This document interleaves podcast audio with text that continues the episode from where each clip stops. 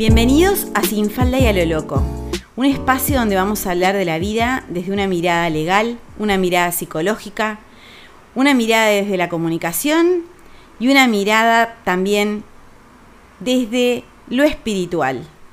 Bienvenidos a Sin Falda y a lo Loco, una forma de vivir.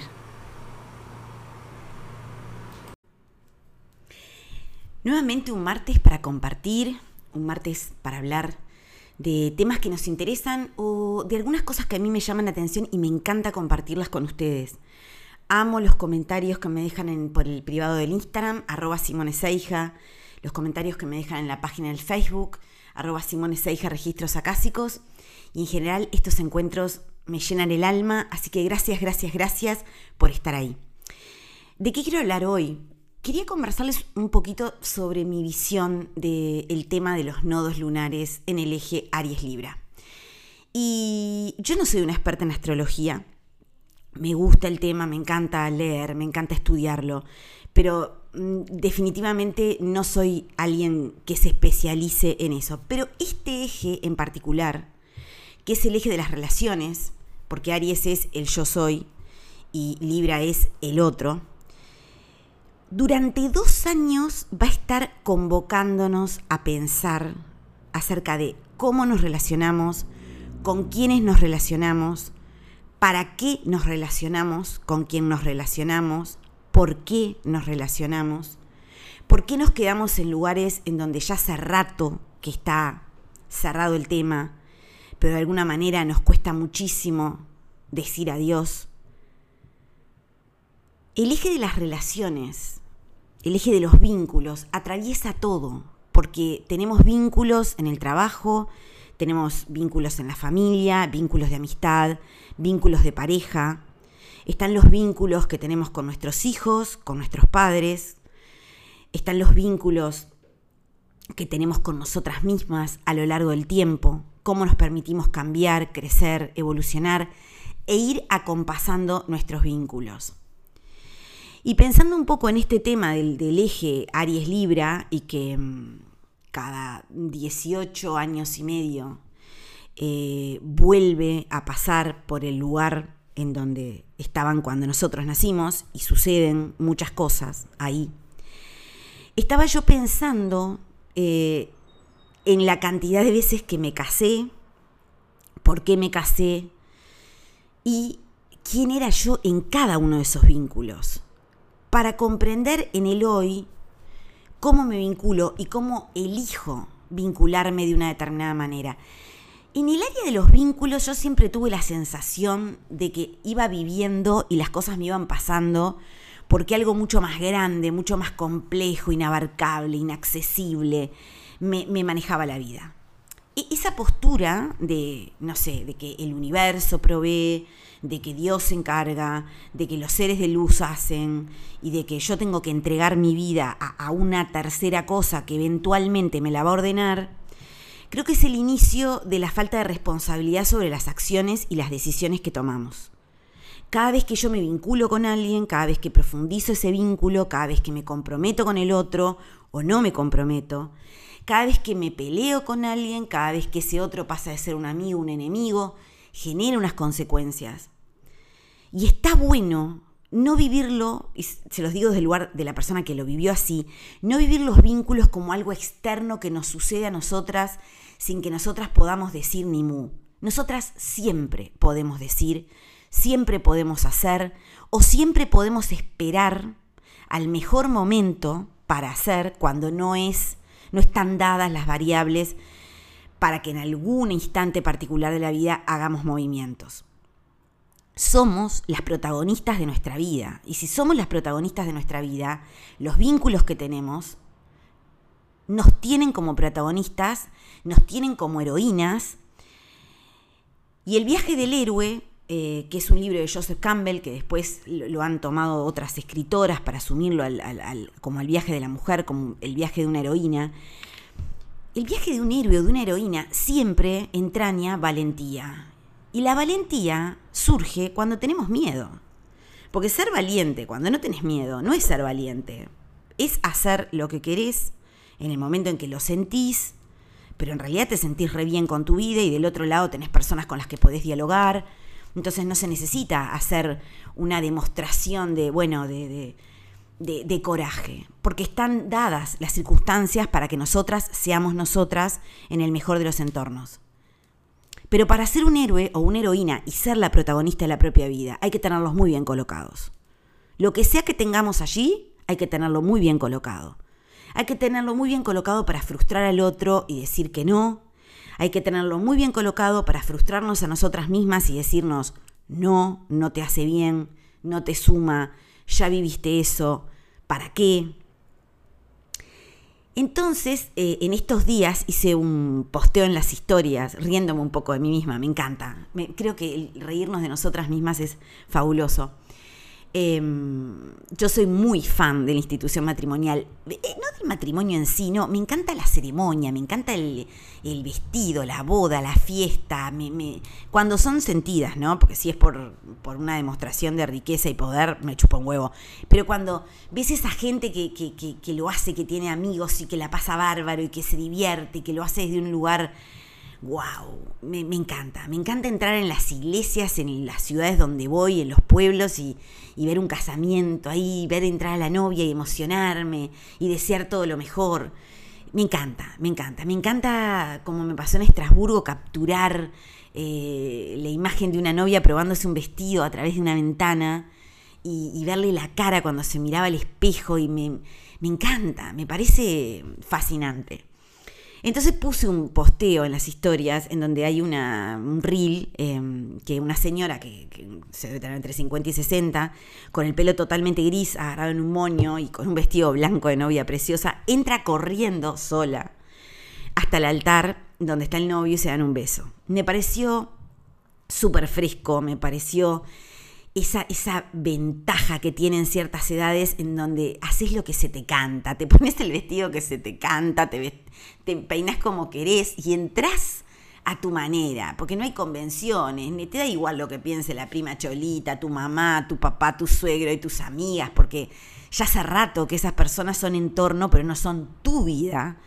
Porque si vos volvés al otro más importante que vos mismo y el otro, la mirada del otro te hace tomar decisiones que vos no querés tomar o no te importan, es que estás viviendo para los otros y no para vos misma. Así que la entrada sublime de esa señora corriendo con el pelo gris, agarrado, con sus canas hermosas y con ese vestidazo, con una colaza, con un escotazo eh, pero de novia como tradicional, ¿no? No tenía velo, pero no era una novia sexy haciéndome la cougar, la panterita. No, no, era una señora, una abuela, una señora grande, una, abuela joven, ¿no? Em, disfrutando de su momento, pero sin nietitos colgando, ni, oh my god, por favor te lo pido, señora, me caso yo sola, los nietos para atrás, o sea, bueno, Maravilloso. Entonces lo puse y dije, eh, cuando, cuando aparezca el cuarto, eh, habrá señales. Y me encanta porque ustedes se prenden las bromas y me contestaron y bueno, fue genial. Alguien se ofreció a, hacerme la despedida de soltera. Bueno, otra ya, me imaginaba que iba a ser en la playa. Bueno, está bueno jugar, imaginarse. Pero ahí también me pregunté eh, en qué estaba yo cada vez que me había casado. La primera vez me casé embarazada, tenía 19 años, estaba terminando primero de la Facultad de Derecho, o sea, me casé eh, a la mitad de segundo año, en junio, eh, cursando el segundo año en la facultad. Eh, mi segundo matrimonio, yo tenía 30 mm, años, clavaditos, clavaditos. Me casé en el 98, unos dos años después de haberme divorciado y con una persona a la que ni siquiera conocía cuando me había divorciado. Y mi tercer matrimonio fue en el 2001 con Se Evaporó, que creo que fue el que sí, a ver, no, no sé, sí duró. Eh, me divorcié en el 2012 y después estuvimos juntos hasta el 2022. O sea que entre gallos y medias noches estuvimos como veintipico años juntos. Y la persona que era yo cuando me casé con el padre de mi hija, eh, primero que nada estaba en el programa, no estaba en el programa quedarme embarazada, no estaba en el programa casarme. Yo era de las que decía que no me iba a casar y no iba a tener hijos. Pero mm, claramente había algo en mí que clamaba eh, por tener una familia como, como yo creía que era una versión de la mejor familia posible. Eh, no sé, un padre y una madre que se quisieran, un matrimonio que estuviera bien, que se llevaran bien, que no sé, que tuvieran proyectos juntos. Y bueno, y esa hija, criarla lo mejor que se pudiera, disfrutándolo lo más que se pudiera, porque claro, al tenerla tan joven, Em, yo en realidad me, parecía que la maternidad, que estaba bueno, sí, darle todas las cosas propias que uno se, que se le dan a los hijos, de cuidados y de enseñanza y todo lo demás, pero de disfrute, ¿no? Porque yo no recordaba que mi madre disfrutara conmigo, no sé, yendo a patinar, eh, o llevándome a la placita, o, no sé, o yendo, me, llevaban, pero no, no ella no lo disfrutaba, porque sus situaciones personales no se lo permitían. Entonces, no lo terminaba de pasar bien y un niño se da mucha cuenta de cuando una madre o un padre lo está pasando mal. Y esto lo digo porque hay mucha gente que dice, no, pero yo no me separo o no tomo decisiones porque mis hijos la van a pasar mal. Los hijos la pasan mal cuando los padres se separan, sí, y los hijos la pasan mal cuando los padres están juntos y se llevan mal, y el clima es un clima muy de mierda, porque los hijos no somos de amianto, nos damos cuenta cuando una madre está triste, y ver una madre triste te marca para toda la vida. Te da una serie de inseguridades, uno como niño no entiende ni la mitad del pastel, ni la mitad de las decisiones que toman los adultos, no entiende de temas económicos, no sabe lo que es un cuerno, un engaño. Hay un montón de variables que un niño no, no comprende, pero sí comprende que en la casa no lo estamos pasando bien. Entonces, mi prioridad con esa hija era que ella tuviera una, infancia eh, donde recordara que, se hubiera divertido, que, que, estuviera con alguien que, la disfrutara. Entonces, no sé, me acuerdo que los viernes de tarde, que era eh, el tiempo de los VHS, de los videos, em, nos íbamos a, Blockbuster, ahí en la calle Orinoco, en, el barrio Malvin, a buscar unas películas y después nos íbamos para casa y nos poníamos a verlas juntas. Em, y era una, a mí me encantaba, porque me encantaban todos los dibujos de Disney, me encantaba. Recuerdo que una de las cosas que más me impactó cuando llegó el momento del divorcio y de represalias, etcétera, por parte del padre, que una de las cosas que le prohibió era que siguiera viviendo en un mundo de fantasía. Le, empezó a, prohibir sacar determinadas películas. Le empezó, a le empezó a coartar sus libertades de imaginación, en, el temor de que, no sé, de que saliera como yo, ¿viste? Y bueno, no sé, problemas tenemos todos. Pero mm, hablemos de censuras, ¿no? Hablemos de, y bueno, eh, cuestiones que para mí eran tremendas. En fin, bueno, que cuando me casé con esa persona, yo me casé totalmente enamorada, total y convencidísimamente enamorada porque me parecía una persona, estaba, me, encantaba, me encantaba físicamente, me encantaba la manera de ser, me, gustaba como era su familia, o sea, yo compré todo, compré todo y como pasa muchas veces, em, bueno, con el paso del tiempo uno ve que lo que compró no era de la calidad que esperaba, pero somos todos humanos y no, ninguno perfecto. O sea que la primera vez que me casé, yo en realidad me casaba con unas idealizaciones muy grandes, ¿no? Con, un, con una. Mm, y eh, cumpliendo a rajatabla lo de que es la mujer, la que cría los hijos, eh, la, la, de que es como el cimiento del todo. Yo crecí viendo eso, crecí viendo a mi madre ser el cimiento de todo. En el caso de, de esa suegra, que era, es la abuela de mi hija, también era una mujer que era el cimiento de todo, la abuela eh, paterna de mi hija, que era escribana, era el cimiento de todo. Eh, entonces, claro, mis referentes, ya sea los míos familiares, mi abuela, eh, mi madre, mi suegra, la abuela de mi marido, mujeres que eran el, el eje de todo. Pero eran mujeres que eran el eje de todo, pero no eran felices. No eran felices. Ninguna de ellas era feliz. Eh, el ser el eje de todo, el ser el cimiento de todo, le da un sentido a sus vidas. Y ese sentido, que era como el fin último, las hacía olvidarse de ser felices ellas individualmente. Entonces, por ejemplo, no sé, mi abuela todos los domingos nos recibía a todos. Y ojo que con mi abuela materna yo tengo mis, tenía mis serias discrepancias, pero realmente la miro con el paso del tiempo y digo, todos los domingos, éramos 12 personas alrededor de esa mesa, darnos de comer, tener el dinero con que darnos de comer, porque mi familia nunca fue una familia de, un, pasar, económico abundante, o sea, todo se hacía con sacrificio. Em, y mi abuela estaba siempre y no quería estar. Esa era la realidad. Ella ocupaba un rol porque mi abuelo era lo que, lo que esperaba de ella y porque lo que todos sus hijos, nietos esperábamos de ella. Pero el hecho fue que cuando mi abuelo murió, la abuela dejó de hacer esas reuniones porque ella no las disfrutaba. Ahora, cuando mi abuelo murió, mi abuela era grande, o sea que se pasó toda la vida funcionando alrededor de lo que otros querían y otros necesitaban de ella. Esa es la realidad. Por eso mi abuela siempre estaba enculada, por eso tenía tan mala leche. Por eso digo, porque si vivís a contrapelo, satisfaciendo a todo el mundo y olvidándote de vos, temón.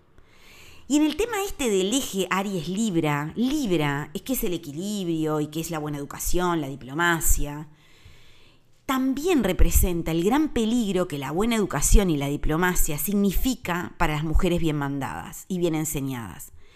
Porque cuando vos te enseñan y te hacen aprender, aprender y aprender con H en el medio de las 12, que la manera correcta de funcionar en la vida es desde un punto de vista sacrificado, sacrificate por los otros, hace lo que no quieras pero que los otros sean felices, que lo que te dé sentido a tu vida sea la sonrisa del otro, una manga de, de, violentaciones, mm, de mandatos, de, de, olvídate de vos, mientras los demás estén bien, vos aspirineta, que también tiene mucho que ver con olas de enfermedades propias de las mujeres, cánceres en órganos femeninos, que tienen todo que ver con el, con el displacer de la vida personal, el displacer en, en, la vida de las relaciones, de la maternidad, de la pareja, y que ni siquiera nos planteamos si somos felices o no. Y yo me empecé a plantear si era feliz o no. ¿Viste? Cada vez que te planteas algo... Mm, me, me empecé a plantear si era feliz o no y me empecé a plantear que yo me iba a ir de ahí. Y efectivamente, después que me recibí, eh, bueno, me enamoré de otra persona y me fui. Con esa otra persona las cosas no prosperaron. Yo me de esa otra persona me enamoré muchísimo, digo, hasta un punto inimaginable, pero no prosperaron. Y dos años después me casé con el, con el tipo que, que me agarró en mi periodo más en tránsito de la vida y, también, y ahí por eso que yo les decía como que uno siente como que parece que te pasan las cosas y no sabes ni por qué me pasaron las cosas. Em, ahí, en, cuando lo conocí y cuando decidimos casarnos, eh, yo me llevaba súper bien con mis ex suegros, con mi ex marido, que a ver, me llevaba súper bien. Había una violencia muy grande de su parte, en reclamos, en un montón de cosas, pero para mí era como naturalizado porque yo me lo merecía que vos te quieras divorciar de tu, de tu, de tu, marido, que vos quieras tener una vida y que tu marido te putee y te violente y te acuse de muchas cosas por eso, parece que viene todo en el mismo paquete, porque una se siente culpable porque dijo hasta acá llegué, entonces normaliza que el ex nos agreda. No físicamente, verbalmente, con reproches y nos amargue todo el tiempo. Mi, mi, mi imagen bajando las, escaleras del registro notarial llevando y trayendo los fucking protocolos. Em, y, es con el celular en, la oreja escuchando a mi ex diciéndome que era un desastre como madre porque estaba trabajando y me olvidaba de mi hija. A ver, yo había estado 8 o 9 años solo estudiando. Él, para que él pudiera trabajar y estar tranquilo y en paz, la parte económica mía la cubría mi madre eh, con lo cual no, podía haber ningún reproche económico porque estaba cubierto. Y yo le había criado la hija durante casi 10 años para que él pudiera trabajar y no tuviera ningún tipo de problema. En el momento que me separé, y eso gente, muchas personas lo saben, cuando nos separamos, muchas veces los padres por primera vez en la vida les toca hacerse cargo de los hijos. Les toca sacarlos, les toca ir a buscarlos, les toca cuidarlos, bañarlos, de todo. Bueno, él no lo hizo, porque él se lo pasó a la madre a los cinco minutos. Nunca se hizo cargo él personalmente más de tres veces, o cuatro. Pero lo tenía fulo que yo tuviera una vida, lo, tenía fulo que yo hubiera empezado a trabajar, lo tenía fulo y me volvió loca. El corolario de todos esos castigos fue que cuando en, el, en 1998 yo me, me volví a casar, a la vuelta de la luna de miel, yo tenía un cedulón pidiéndome la patria potestad de mi hija. Y ahí comenzó el calvario, en 1998. Eh, duró, creo que más o menos como cuatro años, cinco, de, batallas legales, de idas, venidas, de, pero de, vivir de vivir al borde del, querer morirte todo el tiempo, ¿no? Y cuando me casé con este segundo, que me casé en departamento de La Valleja, en la ciudad de Minas, él era de ahí. Ese, ese vínculo, más allá de que realmente no nos parecíamos mucho, porque en ese momento, en momentos de confusión uno se agarra un cable pelado, y, él fue mi cable pelado en ese momento. Ese, ese, vínculo estaba destinado al fracaso, porque en realidad en ningún punto yo estuve bien en toda la relación, porque toda la relación me pasé llorando, yendo a abogados, cambiando de abogados, entrando a juzgados, poniendo, poniendo, buscando pruebas, eh, presentando escritos y luchando contra adversidades miles e infinitas. Más con todos los miedos de amenazas y situaciones tremendas, tremendas, que creo que solo quien las vive puede Solo quien lo vive lo sabe. Y mm, me divorcié en el 2000 y en el 2001 mm, me había vuelto a casar. Yo me, casé dos veces en el medio de, la, guerra de mi vida, del, momento más cruento de toda mi vida. Eh, y ahí también uno, con, la retrospectiva, dice, bueno, pero ¿cómo podía yo tomar una decisión así en un momento en que no estaba para elegir ni, ni qué iba a comer de mañana y qué de noche, ¿no? Porque realmente hay momentos en que tomar decisiones, y sobre todo decisiones grandes, eh, uno tendría que contemplarlo, ¿no? Em, impresionante que en todo ese tiempo no se me ocurrió jamás eh, ir a, terapia. Yo empecé a hacer terapia mucho después, creo que por el 2000 Cinco. Em, sí, sí, tenía ayuda, pero era, ayuda médica, ¿no? Era ayuda de psiquiatra, no era ayuda de psicólogo.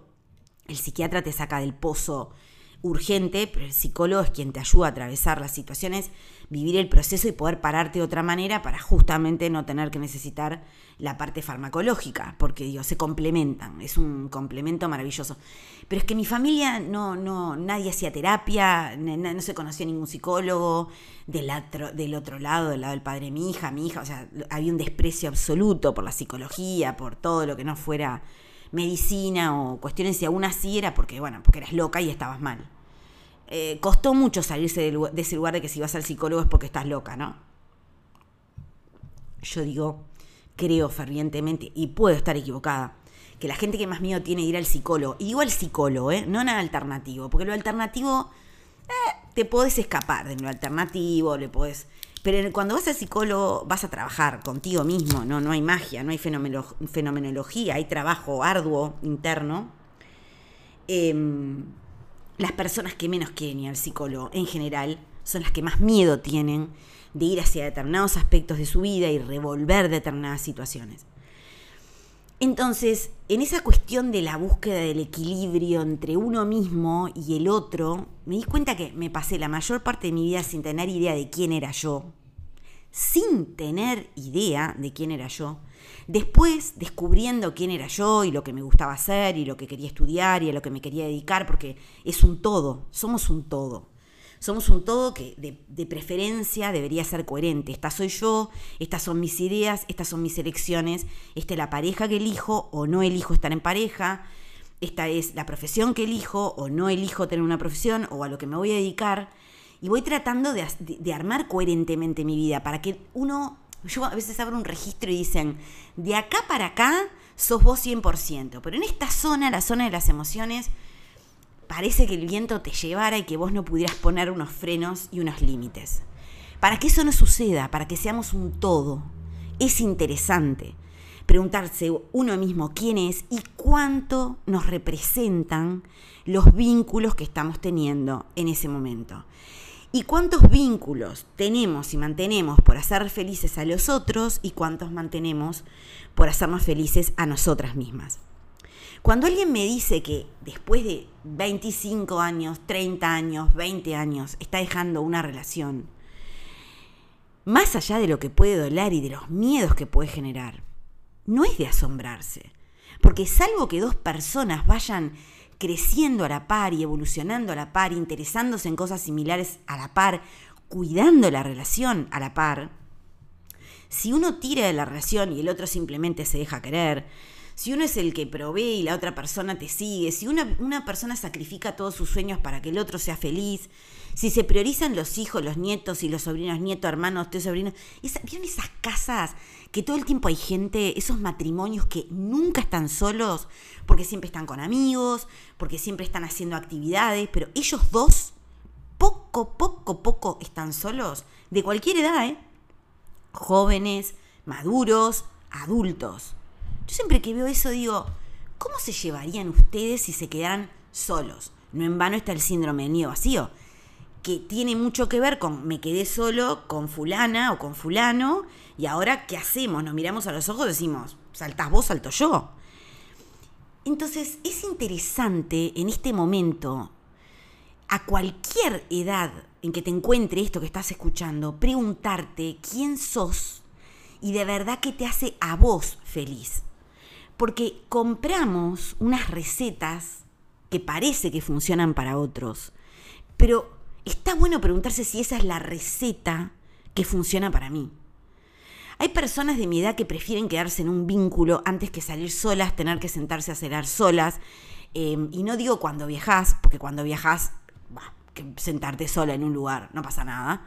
Pero cuando vivís en una ciudad, en tu propia ciudad, hacer una reservación, salir y salir con vos misma, no sé, un sábado, un día de semana, cuando sea, de noche, sin amigas, sin, sin, sin nada que te, que te sirva de tapadera, como quien dice, hay que tener muchas agallas. Está bueno preguntarnos. Está bueno preguntarnos si nos quedamos con alguien por los hijos, está bueno si nos quedamos con alguien porque tenemos miedo a quedarnos solas, está bueno si nos quedamos con alguien porque económicamente sentimos que no podemos tomar decisiones, está bueno si nos quedamos con alguien, o sea, preguntarnos las razones para quedarnos donde nos quedamos. Sobre todo cuando no nos sentimos felices. Sobre todo cuando el cuerpo nos está mandando unas determinadas señales. Sobre todo cuando perdimos la alegría, la espontaneidad, las ganas de hacer cosas y las motivaciones. Muchas veces se acercan a plantearme que están perdidas porque no saben lo que quieren, porque no se dan cuenta qué es lo que las realiza en la vida. Y en general, cuando estamos tan perdidas de nosotros mismos y nos enfocamos de repente mucho en el trabajo, no, lo que pasa es que lo que hago no me gusta.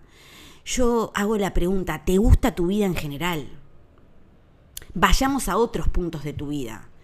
Porque cuando estamos bien con nosotras mismas, no es joda de que el universo conspira para que las cosas se vayan dando de una buena manera. Pero cuando estamos a contrapelo en una pareja, en, en una situación, necesitamos desesperadamente que algo funcione muy bien y que le dé todo el sentido a vivir. Y si yo estoy en una pareja de mierda, o tengo unos hijos que no me dan bola, que me agreden, o tengo unos amigos, o estoy sola, y le pongo todas mis fichas en realizarme a través del trabajo, un trabajo es un trabajo. No es más que un trabajo, no va a suplantar, no va a mejorar, no me va a hacer olvidar que la vida que tengo no me gusta tener el trabajo que nos gusta y hacer lo que nos gusta es la consecuencia de la sumatoria de ir ordenando todas las áreas de la vida. El trabajo no tiene que darme alegría de vivir. El trabajo, perdón, es trabajo. Mm. Para las que usan alquimia, que hace bastante que se atienden conmigo, ya son usuarias directas, esto está gediendo y me hace toser quiere decir que estoy hablando de un tema que es energéticamente densa, denso. Pero eso voy. En este eje Aries Libra, este eje nos convoca a preguntarnos cómo nos sentimos en los vínculos y a dejar de negar. No te mientas más. No le mientas a tu psicólogo, no te mientas a vos, no le mientas a tus amigas, a tus hijos. No te mientas. Si no querés estar más donde estás, empieza a pensar de que tal como viene el mundo, o nos movemos nosotras, o nos mueven. Así que tal vez está bueno comenzar a darnos la oportunidad de preguntarnos quiénes somos, con quiénes nos relacionamos y hacia dónde vamos. Gracias por estar ahí, gracias por ser las fabulosas personas que son, gracias por cada martes de encuentro, gracias por estar en uno de esos 51 países en donde se escucha sin falda cero loco, Gracias, gracias, gracias.